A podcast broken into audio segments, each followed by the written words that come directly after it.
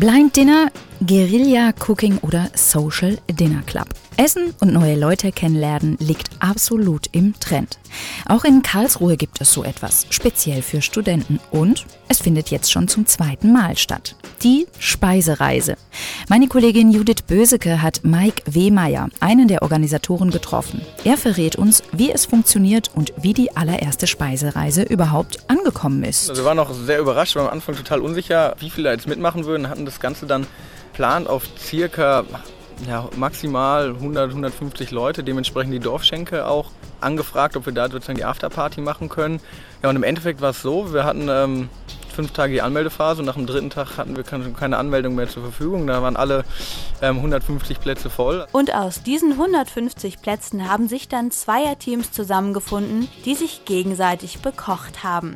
Organisiert hat Mike das zusammen mit seinen Leuten von Cape, einem Verein, der sich hier am KIT gegründet hat. Doch zurück zur Speisereise.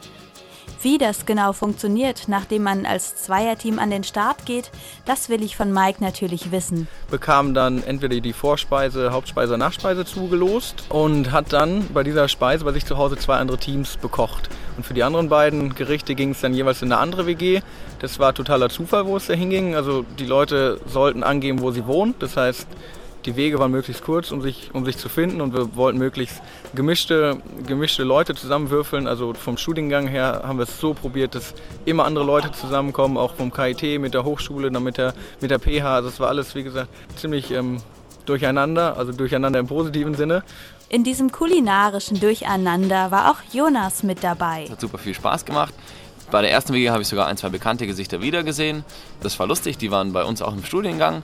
Und danach waren es wirklich komplett neue Leute und es war lustig und krass fand ich auch, dass sich wirklich alle Mühe gegeben haben. Also es war nicht so das typische, ja komm, wir schieben jetzt eine Tiefkühlpizza rein und essen die zusammen und trinken noch ein 5-0er Bier, sondern die haben sich wirklich alle Mühe gegeben mit Vorspeise, Hauptspeise, Nachspeise, gute Getränke auch.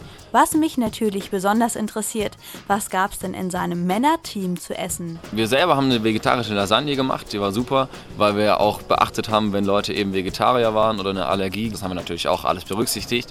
Ich kann nur sagen, dass das alles wirklich mit sehr viel Liebe und Mühe gemacht war und sehr gut geschmeckt hat und zum Teil auch wirklich außergewöhnlich war.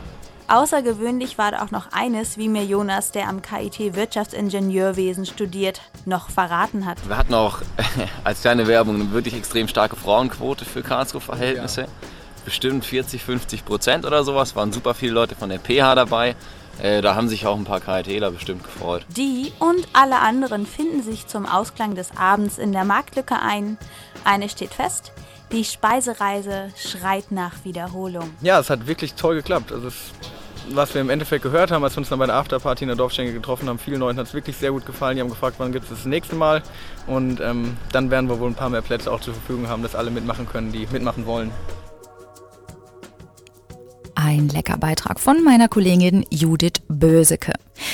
Alle Infos zur Speisereise findet ihr unter kape-ev.de. Ich wiederhole das nochmal: kape-ev.de.